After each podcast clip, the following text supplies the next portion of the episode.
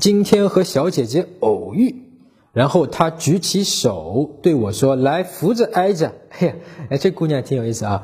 然后我来了句：“朕不服。”哎，然后她说：“你不是我儿子。”哎呀，我直接没说话。对于不看宫斗剧的我，我的妈呀，智商零下负摄氏度了。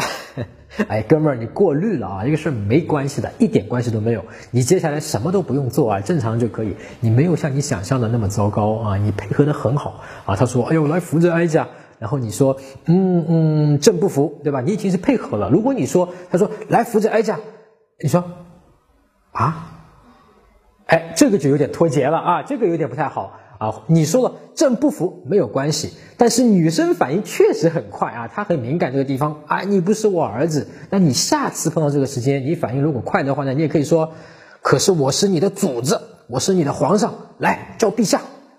搜索微信公众号陈真啊，这个戴眼镜的呢就是我，点一下这个人你就加上我了。